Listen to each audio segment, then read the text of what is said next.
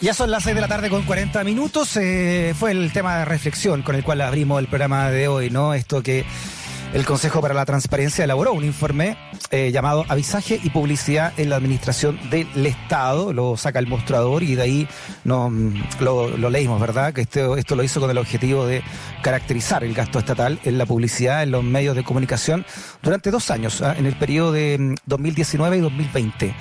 Además de identificar millonarios gastos, este informe advierte sobre la concentración del avisaje. Por ejemplo, más de 100 millones de dólares fueron concentrados principalmente en los grupos El Mercurio, Copesa, ¿no? entre otros la tercera, y la Archi, la dueña de las grandes cadenas de radios que hay en Chile. Vamos a ver, conversar esto entonces con la presidenta del Consejo para la Transparencia, el organismo que elaboró este informe, avisaje y publicidad en la Administración del Estado, Gloria de la Fuente. Gloria, ¿cómo está? Bienvenida a Razones Editoriales. Muy buenas tardes, Freddy. ¿Cómo estás? Bien, bien, sorprendido con, eh, con este informe y la entrevista que, que hizo el señor Leturia, eh, académico de la Católica, ¿no? Eh, y para entender también, Gl- Gloria, eh, el trasfondo que hay de, de- de todo esto. ¿Qué otros datos importantes, qué, otros qué otras cosas arroja este informe, de acuerdo a usted? Sí, no, muchas gracias primero por la invitación. Bueno, el- en la entrevista de Francisco Leturia obedece a que él es consejero del Consejo para la Transparencia también. Y, y esto es, la verdad, que es un informe que nosotros aprobamos, que estuvimos elaborando, tuvimos un par de versiones que elaboró la Dirección de Fiscalización del Consejo para la Transparencia y que tiene que ver con la utilidad real que tiene eh, la, la herramienta en general de la transparencia activa eh, respecto a poder, por ejemplo, habilitar el control social de las distintas acciones de la administración del Estado. Lo que nosotros hicimos en esto fue eh, hacer una fiscalización que implicaba mirar y observar el avisaje y la publicidad en distintos, que, que en el fondo es un ítem que existe, que además ha sido bien discutido en distintos años, de los distintos organismos públicos, eh, porque nos parecía que era una discusión interesante de tener. Entre otras Mm. cosas, porque existe esa información en mecanismos de transparencia activa a través del Ministerio de Hacienda, a través de del mercado público, que es donde pesquisamos, y por qué nos importaba saber dónde estaba la concentración de, de esa publicidad en los organismos del Estado, porque, como digo, ha sido una discusión bien importante. Entonces, vimos y descubrimos varias cosas que son, ¿Ya? que son parte de ese informe.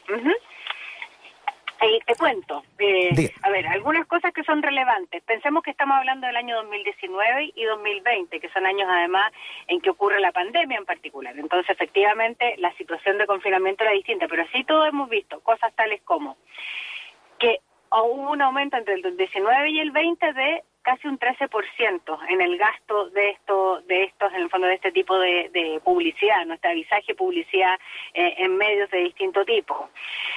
Es importante también decir que, por ejemplo, eh, las cifras forteaban algo así como 70 mil millones en, en dos años. Y también una cosa bien importante que, y esto fue particularmente relevante en tiempos de pandemia, recordaremos que estuvimos en un estado de excepción constitucional que, entre otras cosas, lo que hace es habilitar la posibilidad de que los organismos públicos recurran a causales específicas para hacer, por ejemplo, tratos directos, ¿no? Esos tratos Claro. directos que en la práctica permiten habilitar más rápidamente el avisaje. Sí, y hubo escándalo, hubo relevante. escándalo, hubo escándalo al, al, al respecto, ¿no? Lo que, todo lo que vimos con la contratación de alguna, de alguna residencia sanitaria, Residencia sanitaria, espacio sí. riesgo, hecho, etcétera. ¿no? Y fíjate que esto es una discusión eh, a nivel internacional bien importante. A Esto nosotros que somos parte de la de- del órgano de integridad de la OSD, de- del, del grupo de, de trabajo de integridad, esta es una discusión que se ha tenido también en otros países. Es decir, los estados de excepción constitucional que habilitan, por ejemplo, el trato directo, eh, a veces efectivamente se prestan para eh, menos rigurosidad de los controles. Es cierto que hay que responder de manera rápida a las emergencias, sin duda pero también se abre la puerta a que existan situaciones que pueden ser complejas. Ahora, en este caso en particular, nosotros creemos que, a ver, hay efectivamente un aumento, ese aumento está concentrado en algunos servicios públicos específicos y está concentrado además, el 68% se concentra en 10 medios específicos en el caso chileno. Entonces, nosotros no quisimos entrar como Consejo para la Transparencia porque no es nuestra competencia, evidentemente, a la discusión sobre, por ejemplo, la pluralidad de los avisajes. Más bien nosotros lo que ponemos es, y, si el Estado debiera contratar o tratar de... Ya, pero, pero disculpe, disculpe, pero usted como usted como presidenta, disculpe, usted como presidenta de un Consejo para la Transparencia, ¿no? Que vela precisamente por eso, ¿no? ¿Qué, le parece, no? Que, que se que, que, que, se concentren entonces estos 100 millones de dólares, como dice el consejero Leturia, en básicamente en COPESA, en grupos, ¿no? Porque una cosa son los medios. específicos, de hecho, son tal como digo, al principio. Mm. Es la concentración específica en algunos, en 10, el 68% está concentrado en 10 medios, 10 medios. Y yo creo que ahí... Pero disculpe, disculpe Loria, ¿son medios o que pertenecen a grupos? O sea, son fondos, son grupos los que concentran. Exacto. son grupos sí, totalmente, totalmente de acuerdo. Esto lo dice el informe y así como está publicado. Y, y nosotros, lo que te digo es como cuando nosotros discutimos esto en el interior del Consejo, dijimos, ok, esta información pública es muy relevante, se pone a disposición, le corresponde a la autoridad decidir finalmente si hay una política que implique repartir mejor esos recursos. A mí me parece en lo personal que debiera ser de esa manera, repartir, porque esto es una discusión además muy vieja en Chile. Lo que pasa es que acá, ahora tenemos datos y evidencia, ¿no? Eh, y creo que para eso sirve la norma de transparencia, para poner los datos a disposición y que finalmente sean la ciudadanía, los propios medios de comunicación los que hagan el control social y luego que sean las autoridades que tomen decisiones en esta materia. Y esto me parece muy relevante porque creo que, que, que es una cantidad muy importante de recursos públicos que se invierten en este, en este tipo de situaciones. Sí, porque además estamos, no estamos hablando solamente de una pandemia que, que, que, está ya en marzo del 2020, ¿no? Eh, al menos en Chile, comienza, la, comienza las cuarentenas, etcétera, sino que también eh, estamos hablando de un año 2019 que termina con un estallido social, ¿no? Desde octubre en adelante. Y luego estamos hablando de un año 2020 donde empezamos a hablar de un plebiscito y, y ver un plebiscito para, para ver si queríamos cambiar la constitución, ¿no? Que termina finalmente en una, más adelante en la elección de los convencionales. Entonces, es un año también políticamente muy álgido y estamos hablando además de medios potentes chilenos, como son Copesa, La Tercera, etcétera, Radio, El Mercurio y Archi, que no están las radios más importantes también de este, del sector. Así es. Dentro de un gobierno también que era más ad hoc a ese sector. Esto puede pasar adelante con, también con un gobierno de izquierda, etcétera, ¿no? ¿Cómo se puede velar, cree usted, entonces, para que esto sea mucho más transparente? Porque, según lo que dice el informe, ustedes tuvieron mucho problema para acceder a, esta, a esta, precisamente a esta información. Absolutamente. O sea, a ver, lo primero respecto a los registros, nosotros vimos que efectivamente hay brechas de transparencia, o sea, había inconsistencias en la información que nosotros pesquisamos de fuentes distintas. Lo primero es, en el fondo, que la información sea transparente, que sea homogénea y que esté a disposición de la ciudadanía. Yo creo que ahí hay bastante que hacer para mejorar esa información. Luego, existen efectivamente gran cantidad de compras en que, por ejemplo, en el portal de mercado público se encuentran descritas como contrataciones como avisaje y publicidad, pero si se calculan, por ejemplo, estos montos asociados a estas compras, se observa que no existe una relación con los montos que se informa como la dirección de presupuesto, que es lo que ah, señalaba recién. Yo creo que hay, primero, una homogeneidad que genera los registros que es importante para el control social. Y creemos también que es bien importante, por ejemplo, avanzar. Esto solamente de fines de transparencia, después te podré decir de otras materias, pero que haya descripciones adecuadas, por ejemplo, en la identificación de las órdenes de compra. A veces las identificaciones son muy laxas y no permiten pesquisar esa información codificar universalmente la información que está ahí. Creemos que ahí hay cosas importantes, pero también creemos que a partir de esta información es pertinente que las autoridades, en el fondo, actualmente eh, en el gobierno puedan tomar esta información y puedan pensar que efectivamente aquí debiera haber una discusión importante sobre el avisaje en los medios de comunicación. Esta es una larga difusión, eh, que son muchos recursos públicos los involucrados y por lo tanto eh, probablemente que hay una oportunidad, sobre todo en base la evidencia que hemos recogido como consejo, porque eh, probablemente se trataba de dos años bien particulares en, en, el caso chileno, ¿no? Y por eso se pueden explicar probablemente varios de los gastos concentrados en algunos ministerios o en algunos servicios públicos en particular. Pero creo que hay una discusión que es mayor, que tiene que ver con el avisaje en, en los medios en general, con la política de avisajes, con los recursos públicos que se gastan y cómo garantizamos que se hagan de mejor mm. manera. Estamos hablando con Gloria de la Fuente, que es presidenta del Consejo para la Transparencia. Gloria, esto es, como usted dice, atávico, ¿no? Al menos de la llegada de la democracia en adelante. Bueno, la dictadura ni hablar, ¿no? el salvataje que se le hizo al Mercurio desde la dictadura. Pero eh, en la concertación también se concentró y se focalizó el avisaje del Estado precisamente en estos mismos núcleos, en estos mismos grupos de poder. Eh, ¿qué, cree usted que hay que hacer? ¿Cuál es, ¿Qué es lo que sugieren otras democracias al respecto que tienen y entienden como una vitalidad y una inversión para una república la comunicación pública? ¿Qué, ¿Cómo se debe hacer? ¿Cómo para que no quede en manos del gobierno de turno, me refiero? Es más una opinión más personal, ¿ah? porque no, no es necesariamente la posición del Consejo. A mí me parece que la discusión sobre la pluralidad de los medios tiene que ver, entre otras cosas, con efectivamente la posibilidad de que el Estado invierta de manera eh, más equitativa sobre eh, los medios de comunicación. A mí me parece que eso es clave.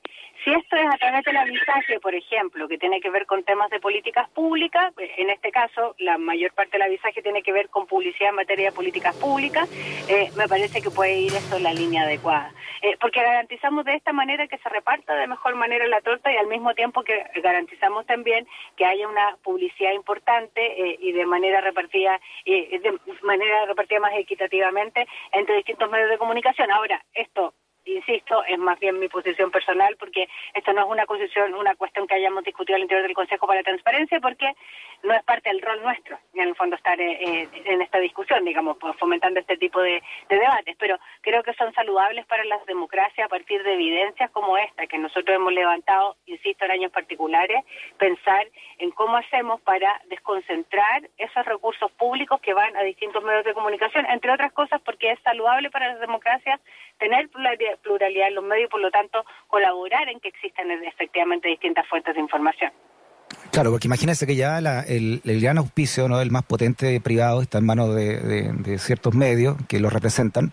Eh, imagínese que también está en, esos mismos medios concentrado el, avisaje del Estado, o sea, ya que sí, finalmente... la sobre, y la sobrevivencia de los medios de comunicación más pequeños siempre está, está justamente en, duda por esa misma razón, ¿no? Porque no tienen acceso a esos recursos. Entonces, probablemente ayudando a que la, la máxima difusión sea parte del objetivo de una política pública, porque ese es también el sentido varias de, varias de, estas inversiones, digamos, de este, de este recurso que el Estado gasta en publicidad y en, y en este tipo de materia, también es deseable que exista una, una repartición mejor. Probablemente eso ayudaría a que exista una mayor pluralidad, o al menos en los recursos que se reparten del Estado y por lo tanto colaborar en que exista más, más voces al interior de, eh, en, la, en la opinión pública, digamos, a propósito de los medios de comunicación.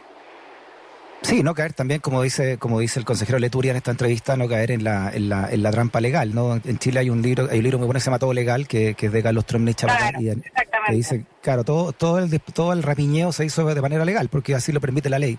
Pero esto que, bueno, esa, es parte, parte importante, probablemente una, y una característica muy particular de nuestro país, o sea, para muchas veces incluso para hacer trampa se busca la legalidad. Entonces, la verdad es que creo que es importante en ese sentido eh, mirar estos datos con detalle eh, y buscar yo creo que hay una oportunidad aquí para, para no quedarnos con la con el vaso medio lleno, no con eh, o sea medio vacío, sino que buscar el vaso medio lleno es buscar la oportunidad efectivamente de avanzar hacia una política que garantice una una, una mejor repartición de estos recursos que son recursos de todos los chilenos.